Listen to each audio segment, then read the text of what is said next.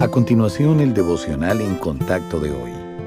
La lectura bíblica de hoy comienza en el versículo 6 del Salmo 42. Dios mío, mi alma está abatida en mí.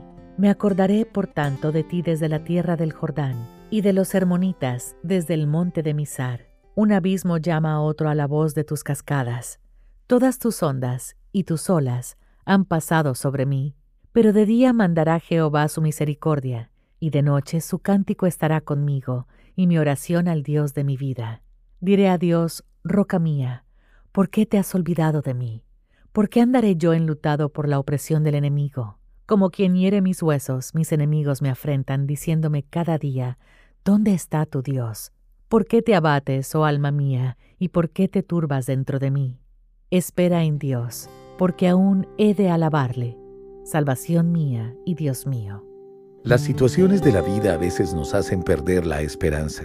El desánimo ocasional es normal porque es parte de vivir en un mundo caído, pero lo más importante es cómo reaccionamos. Como creyentes es posible que experimentemos gozo y paz, incluso cuando no se cumplan nuestras expectativas.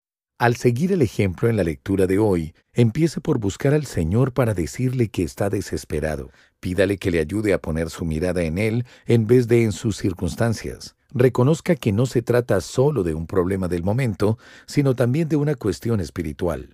Sumérjase en la palabra de Dios para descubrir lo que Él quiere hacer en su vida a través de la frustración y el dolor. Fíjese en cómo usó Dios las dificultades en la vida de personajes bíblicos como José y David. Después, recuerde su fidelidad para con usted en el pasado. Es posible que usted sienta dolor durante una temporada, pero no debe abrumarse hasta el punto de darse por vencido. Como cristiano, puede refugiarse en su todopoderoso, sabio y amoroso Padre Celestial. Recuerde cómo Él ha obrado en tiempos anteriores de desánimo y tenga la seguridad de que esta situación será otra historia de fidelidad para añadir a su colección.